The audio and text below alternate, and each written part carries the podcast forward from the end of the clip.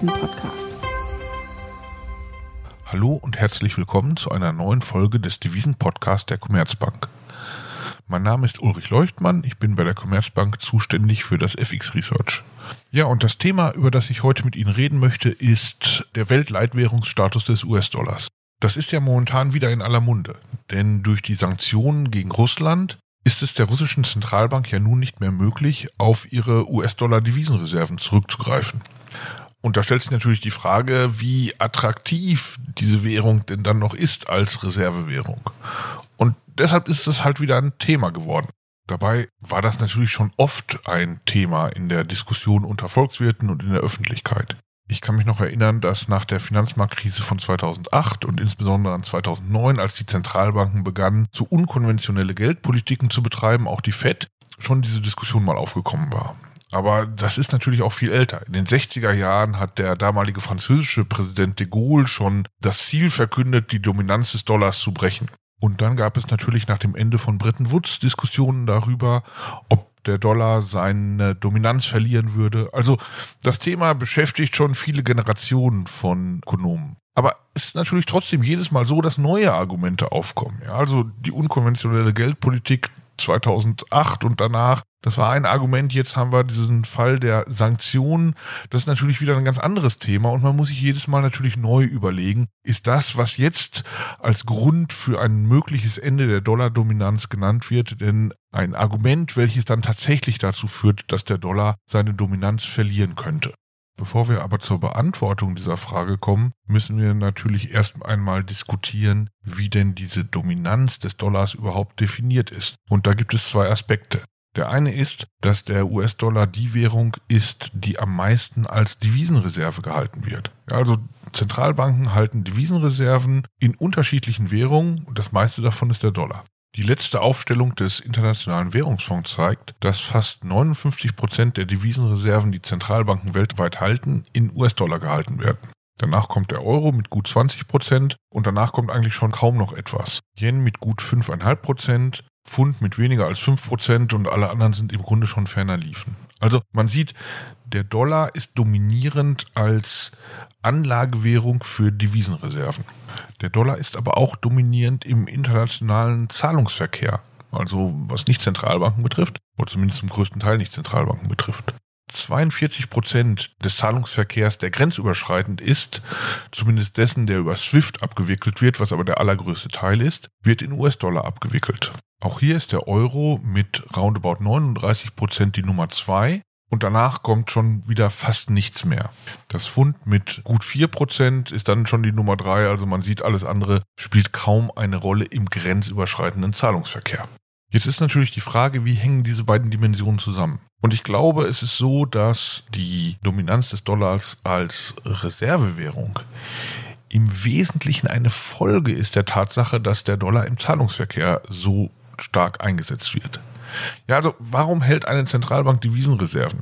Ökonomisch macht das vor allem dann Sinn, wenn sie sich wappnen will gegen Leistungsbilanzkrisen. Also wenn die Exporterlöse nicht mehr ausreichen, die Importe zu finanzieren, kann man Devisenreserven einsetzen, um Importe zu finanzieren. Dann ist es natürlich aber günstig, vor allem die Währung zu halten als Devisenreserve, mit der man auf dem Weltmarkt die Importe bezahlen kann. Und da der Dollar so eine dominierende Stellung im Zahlungsverkehr hat, ist das nun mal der Dollar. Und ich glaube, das ist das wesentliche Motiv dafür, dass Zentralbanken Dollar so gerne als Devisenreserven halten. Weil er im Zahlungsverkehr, also im Notfall, so gut einsetzbar ist. deshalb macht es Sinn, ihn für den Notfall beiseite zu legen ist die Frage, warum ist denn der Dollar im Zahlungsverkehr so dominant? Naja, und ehrlich gesagt, ich glaube, die Antwort auf die Frage ist die, dass es natürlich Sinn macht, sich auf eine oder zumindest auf sehr, sehr wenige Währungen im internationalen Zahlungsverkehr zu einigen.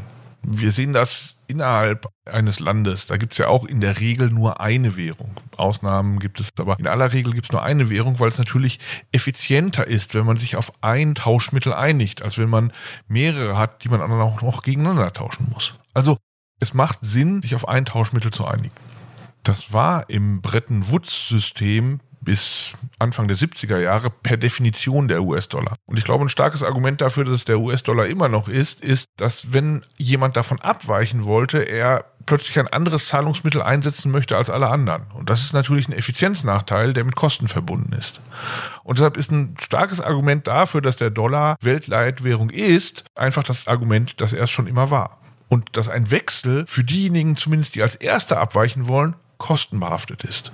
Und solange es nicht sehr starke Argumente gegen den Dollar gibt, ist das Beharrungsvermögen des Weltfinanzsystems auf dieser althergebrachten Weltleitwährung deshalb sehr stark. Und Darüber hinaus muss man natürlich auch sagen, der Dollar funktioniert auch recht gut als Transaktionswährung im grenzüberschreitenden Zahlungsverkehr. Denn von dieser Transaktionswährung braucht die Welt tendenziell über die Zeit immer mehr. Ja, also der Welthandel hat zugenommen, zumindest lange Zeit deutlich zugenommen.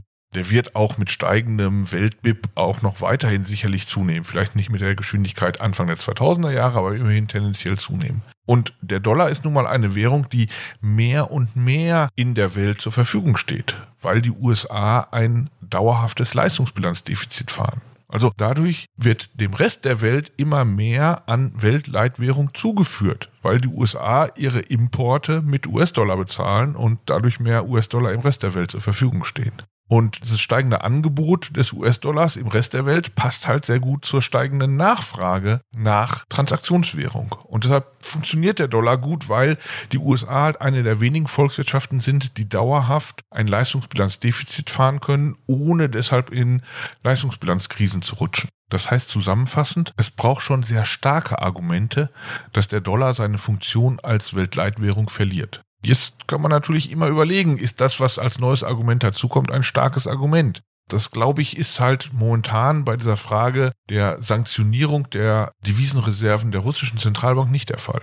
Weil das halt nur die Devisenreservenfunktion des US-Dollars betrifft und nicht seine Funktion als internationales Zahlungsmittel. Jetzt kann man natürlich auch argumentieren, dass natürlich auch die Funktion des Dollars als Zahlungsmittel im internationalen Zahlungsverkehr eingeschränkt ist durch die Sanktionen.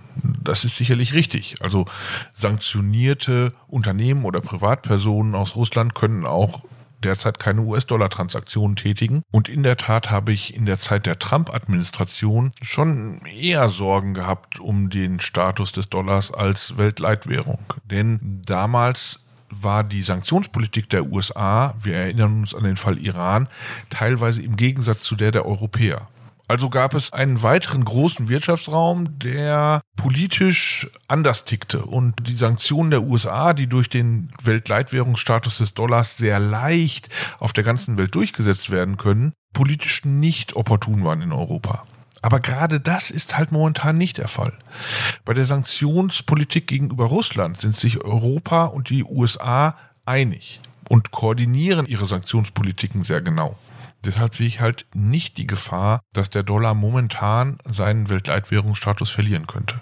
Klar, jetzt könnte man sich natürlich überlegen, vielleicht einigen sich Russland und etliche andere Länder auf eine ganz andere Transaktionswährung, beispielsweise den chinesischen Remimbi. Das kann im Einzelfall Russlands durchaus passieren. Aber es spricht halt sehr viel dagegen, dass der Remimbi breitere Akzeptanz finden könnte. Die SWIFT-Daten zeigen, dass seit der Remimbi überhaupt international im Zahlungsverkehr Verwendung findet, nur so roundabout ein bis zweieinhalb Prozent der internationalen Transaktionen tatsächlich in Remimbi abgewickelt werden. Wenn man sich aber klar macht, dass China die größte Welthandelsmacht ist, ist das ein massives Misstrauensvotum aller Außenhändler dieser Welt gegenüber dem Remimbi. Wenn Russland also seinen Außenhandel demnächst in Remimbi abwickeln wird, kann es das sicherlich tun, aber es spricht sehr, sehr viel dagegen, dass es viele Nachfolger geben wird. Also der Remimbi ist keine Alternative und von den Währungen, die als attraktiv im internationalen Zahlungsverkehr erscheinen, also eigentlich nur der Dollar und der Euro, da gibt es keine Alternativen, die Sanktionen zu umgehen, weil halt die Europäer und die Amerikaner sich einig sind in ihrer Sanktionspolitik. Also zusammengefasst muss man, glaube ich, sagen, nein, der jetzige Anlass, die Sanktionen gegenüber der russischen Zentralbank und gegenüber russischen Unternehmen, das ist nicht der Anlass dafür, dass der Dollar seinen Weltleitwährungsstatus auf absehbare Zeit verlieren könnte. Es kann Entwicklungen geben in der Zukunft, wo das der Fall sein könnte. Also der Weltleitwährungsstatus ist nicht für alle Ewigkeit verankert. Aber der jetzige Anlass, die Sanktionen, das ist, glaube ich, kein geeignetes Motiv für die Welt von dem Dollar als Welttransaktionswährung abzurücken. Und selbst wenn es in Zukunft die eine oder andere Zentralbank gibt, die aus politischen Überlegungen es für zu gefährlich hält, US-Dollar-Devisenreserven zu halten oder Euro-Devisenreserven, dann ist das noch kein Signal dafür, dass der Dollar auch als Transaktionswährung seine dominierende Rolle verlieren könnte. Denn letztendlich, was eine Transaktionswährung ist, ist ja keine politische Entscheidung. Jeder Außenhändler, jeder internationale Investor entscheidet selbst, in welcher Währung er seine Transaktionen tätigt. Das ist nicht koordiniert und keine politische Entscheidung. Und da ist der Dollar halt momentan sehr attraktiv. Die einzige Währung, die ihm da den Rang ablaufen könnte, ist tatsächlich der Euro, weil der Euro die einzige Währung ist, die in ähnlich hohem Ausmaß im grenzüberschreitenden Zahlungsverkehr eingesetzt wird. Allerdings spricht vieles dafür, dass der Euro diese starke Stellung nur hat in regionalem Umfeld. Also Außenhandel des Euroraums mit anderen EU-Ländern, insbesondere mit Osteuropa. Das ist halt etwas, was zum großen Teil in Euro abgewickelt wird. Und dadurch ist dieses Volumen des Euros im grenzüberschreitenden Zahlungsverkehr so hoch. Weltweiter Einsatz des Euros in ähnlichem Umfang wie der US-Dollar eingesetzt wird, das sehen wir momentan halt noch nicht. Und äh, deshalb glaube ich, sind wir da auch noch sehr weit entfernt davon, dass der Euro wirklich dem Dollar als Weltleitwährung den Rang ablaufen könnte. Er hat halt eher eine regionale Bedeutung. Und deshalb muss man, glaube ich, zusammenfassend sagen, am Weltleitwährungsstatus des Dollars dürfte sich auf absehbare Zeit nichts ändern. Ja, meine Damen und Herren, das war der Commerzbank Devisen Podcast für diese Woche. Wenn es Ihnen gefallen hat, dann abonnieren Sie uns doch gerne auf einer Plattform Ihrer Wahl. Und ansonsten vielen Dank fürs Zuhören und ich hoffe, Sie hören auch nächste Woche wieder in unsere nächste Podcast-Folge hinein.